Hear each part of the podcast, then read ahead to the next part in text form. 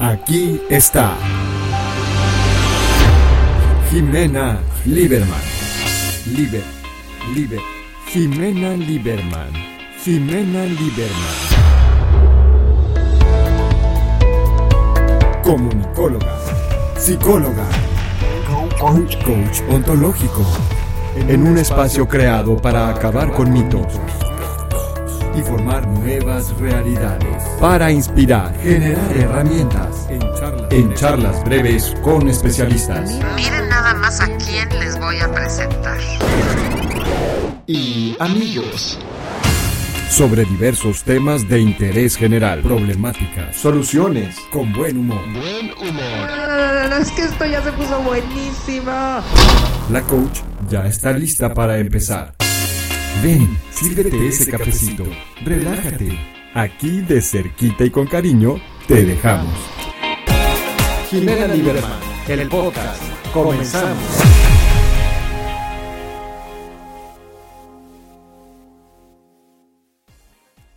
Hola, ¿qué tal amigos? Soy Jimena Lieberman y hoy estoy más que encantada y emocionada de estar con todos ustedes en este nuevo proyecto hecho con tanto cariño, donde vamos a poder tomarnos un cafecito y estar de cerquita en entrevistas y pláticas con amigos y especialistas, no solo para entretenernos y echar chisme, sino también para poder aprender y llevarnos herramientas útiles de desarrollo tanto personal como en todo lo que tiene que ver con el estilo de vida. Y hoy, para empezar este primer episodio de esta temporada 1, tengo a mi madrina de honor, mi adorada Silvia Marra, a quien además de admirar mucho como persona y quererla muchísimo, eh, la conozco desde hace años, es una gran amiga. Ella es coach ontológico profesional, especialista en felicidad organizacional y además es actriz y bailarina, así como fundadora y directora de sin Pausa, una consultora especializada en la felicidad organizacional, algo que nos hace tanta, tanta falta. Muchas gracias Silvia por acompañarme, por ser parte de este maravilloso proyecto que tanto, tanto, tanto había esperado y qué padre que seas tú la madrina. Bienvenida. Muchas gracias Jimena por, convocarme eh, a este primer encuentro de los muchos que vendrán y por hacerme parte de este proyecto enorme que va a tener muchísimo impacto en la vida de las personas. Estoy convencida porque si lo podemos hablar, si lo podemos decir, lo podemos crear. Así, que, gracias. Gracias. Pues hoy vamos a hablar de un tema que es, como dicen en México, Silvia, no sé si escuchas, si sabes, se dice en México, este tema es tu mole. O sea, es lo que le sabes, ¿no? No tienes lo que crees que mereces, el mito o los mitos que existen en el merecimiento. Hay muchísimos mitos y me encantaría que, siendo tú una persona especializada en la felicidad, ¿qué relación hay, qué relación hay, Silvia, entre, la, entre lo que es el merecimiento y la felicidad? Bueno, es un, es, es, un, mundo gigante en el que te estás metiendo, Jimé, eh, creo yo. Em, hay mucho de esto de, hay muchas personas que por ahí empiezan a pensar, la felicidad es para mí, ¿por qué la felicidad siempre le pasa a otro y a mí qué? ¿Y por qué yo la felicidad la puedo ver en los otros y en, y en mi propia vida, en mi propia experiencia, en mi propio trabajo, en mis vínculos me cuesta? ¿Qué pasa con sentir si yo merezco esa felicidad. Este es un camino que uno puede caminar, explorar. hay personas que por ahí, en algún punto, hay alguna creencia profunda ahí, agarrada, anclada una raíz, que creen que la felicidad no les va a tocar, o si les toca es una suerte, es un momento, es un rato, pero que por ejemplo no va a durar. Eso puede ser un lado.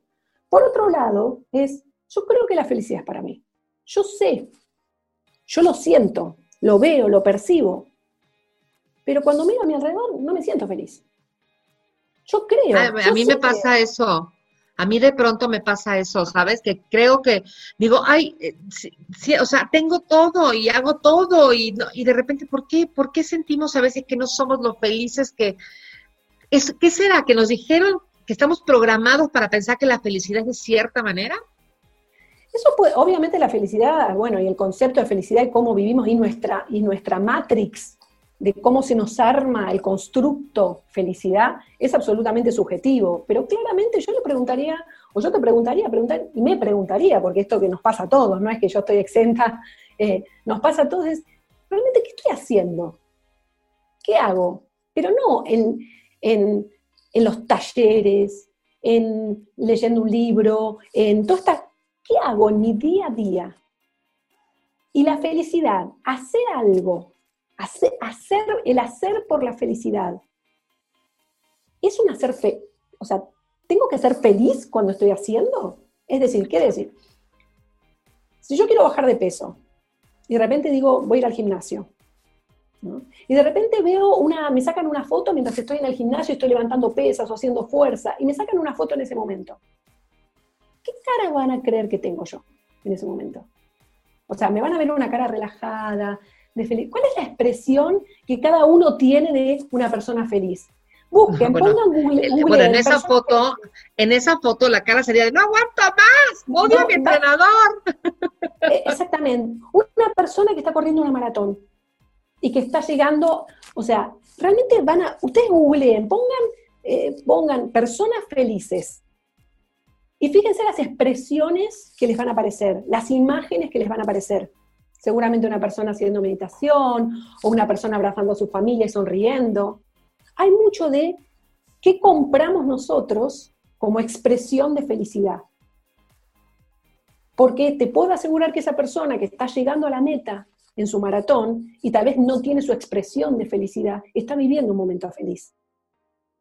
Yo en el gimnasio, cuando estoy haciendo y tengo esa cara de cansancio,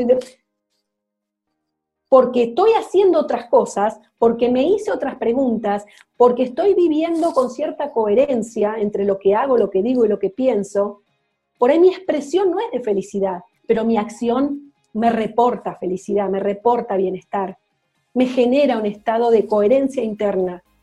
Eso me gusta y eso, eso me gusta, Silvia, y me gustaría que la gente que nos esté escuchando entienda lo que es que te reporte felicidad. O sea, esa palabra me parece fundamental porque quizá no estoy sintiendo la felicidad en ese momento, pero en algún lado, digamos que en alguna parte de mi disco duro se está anclando un reporte. ¿No? Exacto. Que me imagino que ahí puedo, ahí, va a estar para cualquier, digo, para, para cualquier caso de emergencia, hay un reporte de felicidad por allá adentro, que es lo que nos rescata quizá de los días nublados. Exactamente, y, te digo que hay como una, hay una, eh, a ver, la ciencia de la felicidad y las investigaciones, hay mucho, ¿no? Hay mucho de esto, pero hay un dato que es muy interesante, muy interesante. Em, una investigadora especialista en temas de felicidad, de bienestar, que escribió un libro que se llama eh, Los mitos de la felicidad. Se llama Sonia Lyubomirsky. Ella hizo una investigación y desarrolló un modelo que se llama el modelo del pie, el modelo de la torta, donde habla que tenemos un 50% de predisposición genética a la felicidad. Es decir, que, listo, quiero ser feliz, puedo ser feliz, merezco ser feliz, no le importa nada la biología, hay un 50% de predisposición genética. Ya está. Fíjense que nos, que nos queda hay un 10% que corresponde al contexto, solo un 10%, que a veces que le atribuimos un montón, un 10% al contexto, a lo externo. De hecho, se han hecho estudios de personas que han vivido situaciones extremas, tragedias extremas, y a los seis meses se vuelve al nivel basal de felicidad. Y hay un 40% restante, que es lo que yo puedo hacer. Entonces acá yo hago el doble clic. Acá es donde se van a generar los reportes verdaderos lo que está dentro de mi zona de acción. Por eso yo digo, no, no me cuentes cómo se siente la felicidad. No me cuentes qué pensás de la felicidad. Contame qué haces. ¿Qué haces? Ni siquiera para sentirte bien. ¿Qué haces en tu día? Yo con escuchar solo eso es una materia, un material riquísimo. Porque si lo que vos haces, aunque tal vez hay veces que lo que vos haces es tener que resolver un conflicto, tener que enfrentar una comunicación, una conversación difícil. No vamos a emparchar felicidad con felicidad, sino que enfrentar una conversación difícil. Vivir un momento complejo, vivir un momento alegre, vivir un momento optimista. Contame, ¿qué estás haciendo? Porque en ese momento yo voy a decir, bueno, a ver, Cuando vos estabas resolviendo esa conversación difícil, ¿estabas haciendo lo que querías hacer en el lugar que querías estar? ¿Decidiendo lo que estabas haciendo en ese momento? ¿O estabas en, en ese lugar pensando en que tenías que estar en otro, que estabas dejando de hacer otra cosa, que todo dividido, toda dividida. Entonces, estar presente en el momento donde estás vos haciendo las cosas que estás haciendo es clave para generarte bienestar. A ver, por ejemplo, para que la gente que nos escuche nos entienda, yo por ejemplo en este momento estoy inmensamente feliz. ¿Por qué? Porque estoy contigo, que eres mi amiga, que, te adoro, porque estamos hablando de un tema que me apasiona, que está un poco que no, que, tiene que ver con temas de desarrollo humano que a mí me apasionan. Entonces, todo esto que estoy viviendo en este momento, mi cabeza no está, no sé dónde está mi hija en este momento, no estoy pensando en si hay cena, no estoy pensando en nada más que en eso. ¿A eso te estás refiriendo? Me estoy refiriendo exactamente a eso. Y que es, es que eh, también pensar que, por eso digo, tiene más que ver con sentirse, la palabra sería como coherente, como unificado, como que estás presente en este momento ahora. Porque no la felicidad es lo que voy a conseguir más adelante si hago esto. La felicidad no, no, tiene que ver con cosas que hice en el pasado y me funcionaron, entonces supuestamente me tienen que funcionar ahora. Entonces, digamos, entendemos que la felicidad, o para encontrar esta felicidad, por lo que nos estás expresando, habla mucho de lo que es el aquí y el ahora, del famosísimo aquí en el ahora, en estar en el momento correcto, eh, el momento, perdón, en el momento de una manera correcta, ¿no? Pensando, sintiendo y en esta congruencia que está diciendo que muchísima gente ha oído hablar del aquí y el ahora, entonces, la pregunta sería, o sea, la herramienta que la gente que hoy nos está escuchando necesita es, ¿cómo le hago, Silvia, para poder estar en esa congruencia, en ese aquí y ahora, en ese momento? ¿Cómo puedo? O sea, que tengo entonces que buscar siempre actos que me, que me reporten felicidad en la vida. O sea, ¿sería ese el objetivo? ¿Es posible? Yo te contesto con una pregunta, de coach a coach. ¿Es posible solamente buscar cosas que me den felicidad? A ver, le pregunto a los oyentes, o sea, piensen en el día de hoy, en el, en el día que vienen viviendo hoy, desde que se levantaron hasta este momento que, estamos, que están escuchándonos. ¿Lo único que hicieron en todo el día es buscar momentos que le den felicidad? Yo personalmente no. O sea, yo personalmente, digamos, he vivido un montón de situaciones a lo largo del día. Ahora, ahora, lo que más felicidad me reporta son los momentos en donde yo paro y me miro y digo, ¿estoy acá? ¿Estoy acá? Entonces, esto tiene absoluta relación con el merecimiento. ¿Con qué cosas hago yo para merecer la vida o la felicidad o lo que quiera yo para mí. ¿Qué cosas hago? Lo primero que tengo que hacer es parar y decir, ¿estoy yo acá? Es decir, piensen, piensen no sé, por ejemplo, ustedes hacen, compran algo en la, online, ¿no? Compran algo y se los van a traer a su casa. O sea, vos mereces, hiciste un montón de cosas y mereces que te llegue eso a tu domicilio. Entonces resulta que ese día, donde encima pactan la entrega, pactan el horario, pagan el envío o lo que fuera, te tocan el timbre de la puerta de tu casa. ¿Vos estás para recibir eso que mereces? ¿Qué hiciste para estar ese día para merecer eso que vos mereces? Porque no, cabe duda que lo mereces. No estamos justamente hablando de que si te crees que lo mereces o no. Eso ya supuestamente está resuelto. No es el tema de esto, de, este, de esta conversación. Ahora, ¿qué haces vos para merecerlo? Para recibir eso estás ahí. Estás en tu casa, estás en el lugar donde dijiste que ibas a estar. En el horario en que dijiste que ibas a estar si lo podemos traducir de una manera mucho más clara para la gente que nos está escuchando, es, entiendo que si pido un paquete online, hago todo lo necesario y aquí el, meollo, el punto, el asunto es, ¿estoy o no estoy para recibir eso que pedí, eso que hice todas las gestiones para recibir? Entonces, si lo traducimos a una vida al normal, al trabajo, a la vida personal, al amor, decimos, ¿cómo traduzco este ejemplo de pedir algo online y de estar presente o no estar presente a la hora de recibirlo cuando buscamos una pareja, cuando buscamos un trabajo? Pero vamos a poner una pareja. ¿Cómo, ¿Cómo traducirlo en esto, no? De decir, a ver, llega el paquete y estoy o no estoy. Lo primero que se me ocurre a mí en este punto es entender que si yo quiero una pareja, yo quiero una pareja. O sea, yo. Usando el mismo ejemplo este del pedir online. Y ¿Quién pidió el paquete?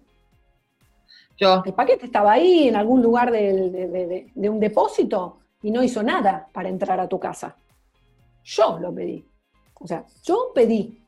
Para yo pedir, tuve que haberme hecho un montón de preguntas.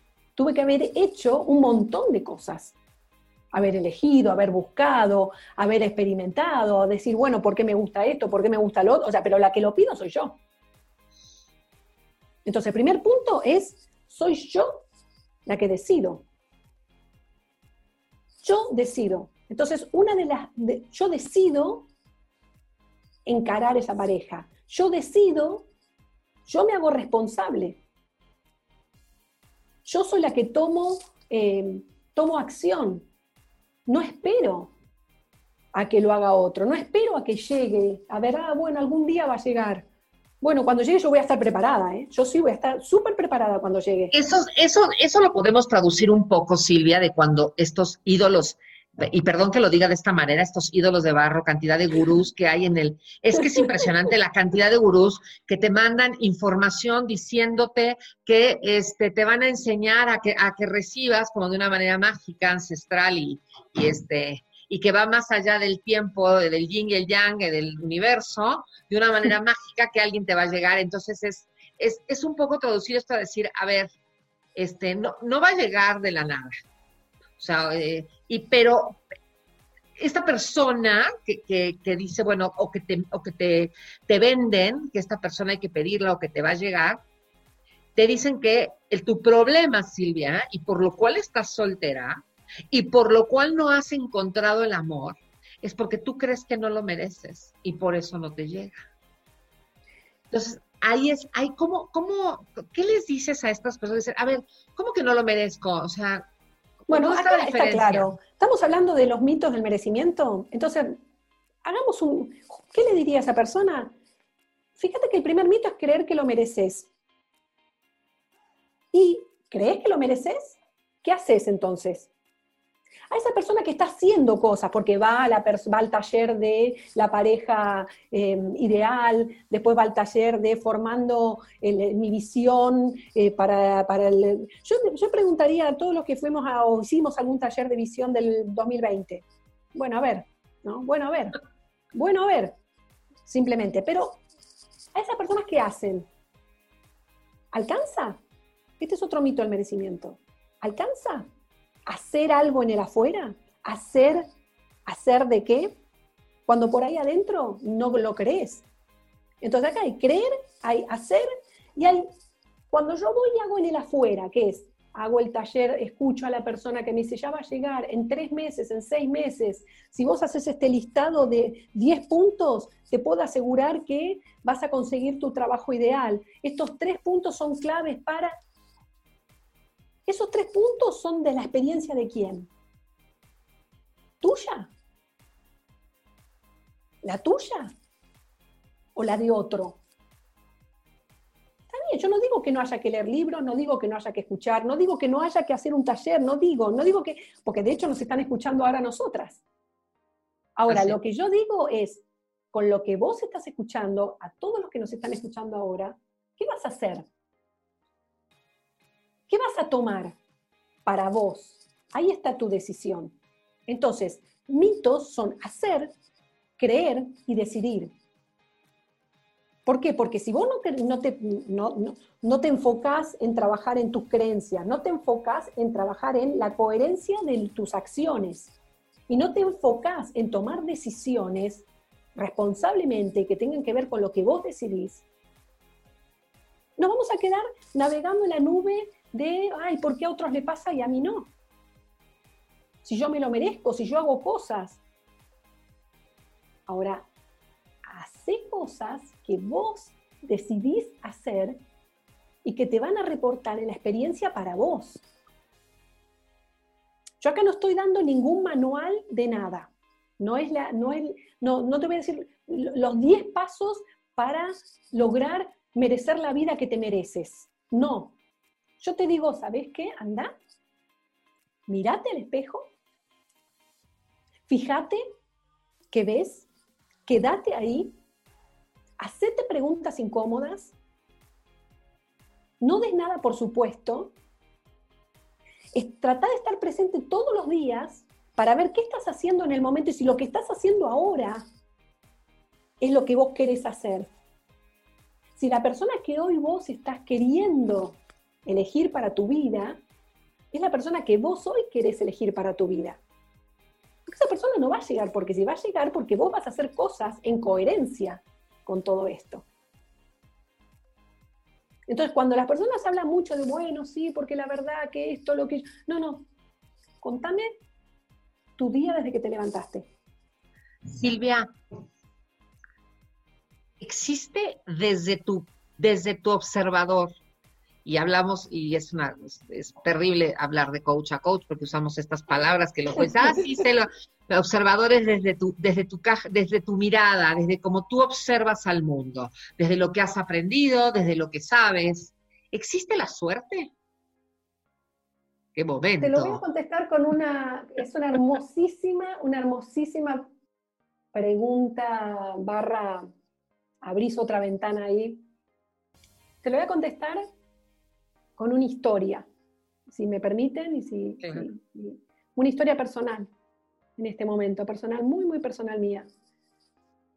Mi papá murió de la noche a la mañana, un día X, hace muchos años, eh, inesperadamente. Eh, mi papá era un jugador, jugaba a los caballos, jugaba, era un jugador. Cuando él murió, ese día agarré su billetera, cuando lo estábamos, bueno, preparando, agarré su billetera y en su billetera había un poema. Un poema de Pablo Neruda. Y que la última frase decía... ¿Y que la última qué? La última frase de ese poema decía, la suerte es la excusa de los fracasados. Y es lo que yo pienso. Para mí no existe la suerte. Esta es mi opinión personal, desde mi experiencia. Para mí no existe la suerte. Y si existe, no es algo con lo que yo conecto. No, no, yo no digo. Mi abuela, mi abuela decía, ahora que estamos hablando de cosas personales, mi abuela decía, que la suerte era esa frase que se decía antes de los años 50. y me daba mucha risa que dijera eso, porque me decía, ¿qué no te das cuenta que antes era suerte, ahora eres trabajador, vas por tus objetivos, tus metas? ¿No? Antes era, qué suerte que tuvo, ¿eh? Que se compró el auto. Ay, qué suerte que tuvo con quien se casó. Ay, qué... Pero lo tenemos también tan, tan, tan a flor de la, digamos, en la punta de la lengua, porque es o sea, y, si no estamos atentos, son, son, las maneras que tenemos de, hablar y de las historias que nos contamos para entender el mundo en el que vivimos y en nuestro propio mundo. Ay, qué suerte, ay, ojalá, ay, qué suerte, ay, si tuvieras suerte, ay, qué suerte que tuviste, ay, qué divino, pero qué suerte. Vayan y escuchen en el día a día. Por eso, yo escucho, yo yo te hago la pregunta, contame tu día. Y me vas a dar un montón de información. Y la suerte, en lo personal, lo que hace es que, lo, que pone el ámbito de decisión en el afuera, porque es suerte. ¿Y vos qué tuviste que ver con eso? Entonces, si crees en la suerte, buenísimo, bárbaro. Pero si crees en la suerte, también acepta que alguna vez te va a tocar y otras veces no. Entonces, ¿podés creer en la suerte y creer en que te lo mereces y te lo mereces? Es raro, porque si crees en la suerte, en alguna, vez, en alguna vuelta no te va a tocar, vas a, jugar, vas a jugar a la ruleta y alguna vez no te toca. Excepcionalmente te toca. Hace, hace muchísimos años, Silvia, estaba, estaba en Buenos Aires con, con mi primo y un, un amigo de mi primo súper querido, y estábamos jugando Jenga. No sé si Jenga son que, que, vas poniendo y que vas sacando uno y que tienes que cuidar de que no se caiga, ¿no? Entonces yo les iba diciendo, estaba como de moda la película de Matrix, y les decía yo que yo, te, que yo tenía el poder de hacer que no se cayera ninguno y que yo podía sacar cualquier pieza de ahí y que yo iba a lograr que no se cayera ninguno. Entonces morían de la risa. Y estábamos con los tragos y diciendo pura tontería. Entonces, pero yo les venía contando esa historia todo el tiempo, desde que empezó.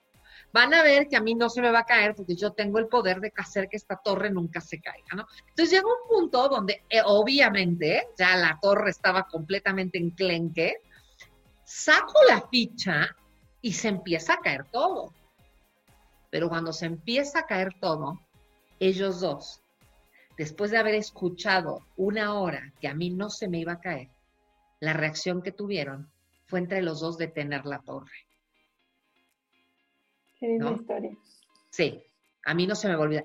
Y me quedé tan sorprendida y los dos me miraron y me dijeron, es que a ti no se te cae la torre. Entonces... Pero eso no se trata de un poder, que, sino que es tu, tu, tu propia certeza vos decidiste, ni siquiera es decretarlo. No. Es decidirlo. Vos decidiste, decidiste, estabas decidiendo qué pensar. Exactamente. Por eso hacía tanto la broma del Matrix, ¿no? Porque habla mucho de la decisión en manos. Y, y verlos a ellos queriendo cumplirme esta, ¿no? me parece una historia maravillosa de ver cómo, cómo Sí, como toda la, como, como logré que de alguna manera, no te preocupes, no, o sea, vamos a hacer que esto pase. Y creo que esto es un poco lo que hablas de que no, que no hay suerte, ¿no? Que realmente es cuestionate tu día a día, fíjate tu día a día, cuáles son tus acciones, cómo te relacionas con los demás por el tema de merecer, no merecer, cuáles son las relaciones que tengo con los demás, cómo es la comunicación que tengo con los otros, cómo es la comunicación que tengo conmigo mismo, el saber, como dice Silvia, el saber que lo que yo quiero es lo que yo quiero. Es como una vez me dijo una mi maestra de coaching, nunca se me va a olvidar que me dijo, tú tienes que entender que tu, tu sueño, lo que tú sueñas tener, a todos los demás no nos importa. Tú tienes que luchar por él. O sea, tu sueño a nadie, si te quieres casar es tu rollo, quieres hacer ese trabajo es tu rollo. O sea, es lo que yo hago para, o sea, lo merezco, sí. ¿Qué hago yo para obtener lo que creo que merezco, no? Y, hay algo que... ¿Cómo? Creo, que hago y decido. ¿Y qué digo? Exactamente. Y me encantaría cerrar, Silvia, con esto que me estabas comentando. No quiero dejarlo de lado. Y es esto que me comentabas antes de entrar a, grabación, que me estabas diciendo esto maravilloso de la gente todos los días la gran mayoría de las personas que tienen acceso a buscar un desarrollo, todos los días salen a trabajar ser mejores, pero ¿qué es lo que no hacen? Aceptarse, ¿no?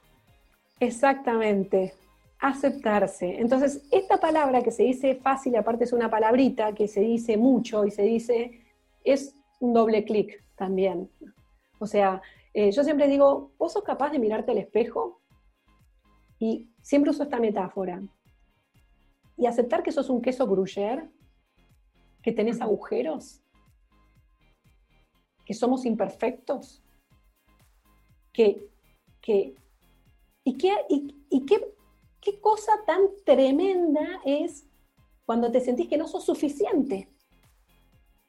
Entonces, yo digo, hace, hace, porque aún siendo un queso gruyere, aún con los agujeros, somos entonces, aceptar quién sos, aceptar qué tenés, aceptar cómo es tu vida, aceptar cuál es tu contexto, aceptar. Vos, vos aceptás que vivís en este lugar y, cerrando con la metáfora que hicimos de el pedir, el pedir comprar online, vos aceptás que vivís en ese lugar, que esa es tu dirección, que eso es lo que vos pediste. Hay un montón, hay una cadena enorme de aceptaciones que uno hace para que finalmente el hecho de de merecerlo se haga realidad. Cerrando es creer, es hacer, es decidir y es aceptar. trabajar en esas cuatro líneas.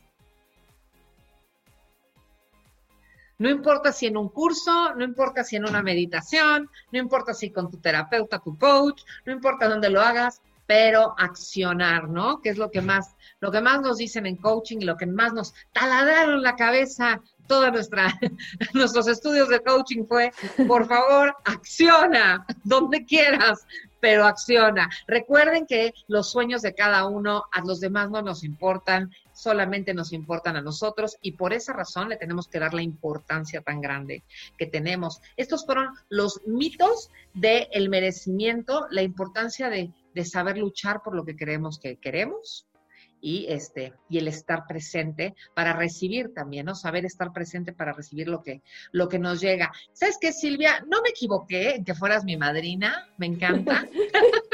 la madrina del programa. Vamos a estoy segura que nos vamos a estar encontrando en muchísimas sesiones más adelante. Me va a encantar. También voy a aprovechar a hacer el comercial que vamos a sacar nosotros después de nuestro podcast. Tenemos una sorpresa de hacer un podcast juntas, ¿no? Así que este se viene, se viene. Este, se viene, este se viene y como, sabemos, esto es algo que lo tenemos que trabajar nosotras. Solo no va a caer y solo no se va, no, se va a hacer. Laura está en la producción de esto. Laura, muchas gracias. Laura es nuestra productora encantada, divina y hermosa. Bueno, los dejo. Nos vemos en nuestra próxima emisión, nuestro capítulo 2 de la temporada 1. Les mando un beso muy grande. Gracias, Silvia. Gracias a todos. Nos vemos la próxima. Jimena Lieberman, el podcast.